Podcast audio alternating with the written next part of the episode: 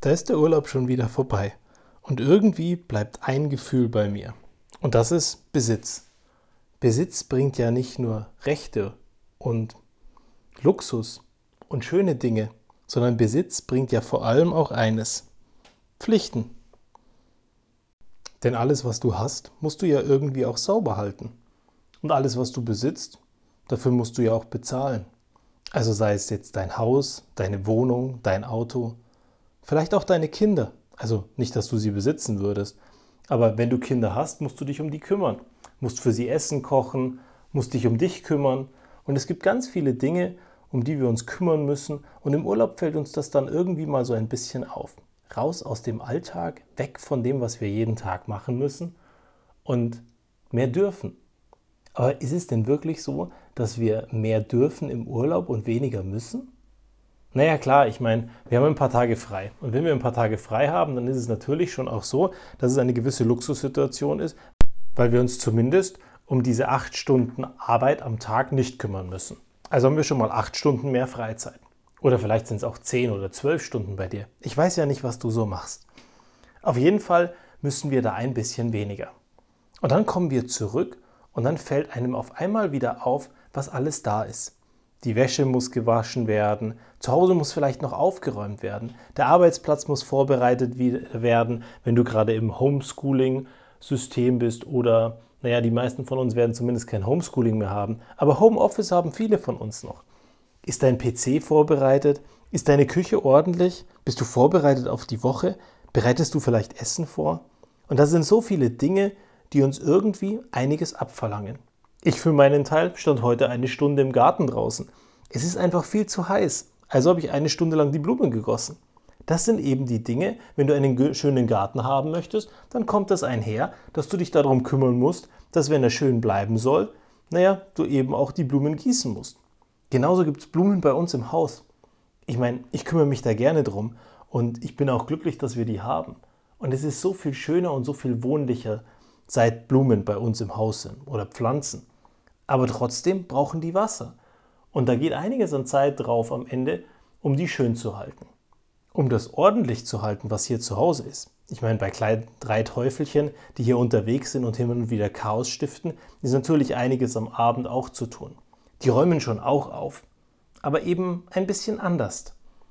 Und dann ist da Kleidung aus dem Urlaub, die gewaschen werden möchte, die weggeräumt werden muss.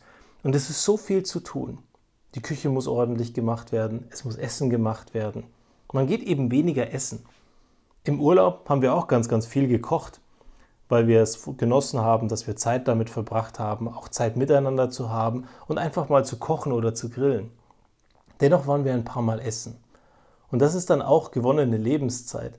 Wenn du mit den Kindern rausgehen kannst und mit ihnen spielen kannst, Zeit mit ihnen verbringen kannst oder dich einfach mit Freunden zusammensitzen bei einem guten Gespräch unterhalten kannst, während jemand anderes in der Küche steht. Kannst du aber währenddessen natürlich auch, wenn du kochst, wenn alle miteinander kochen.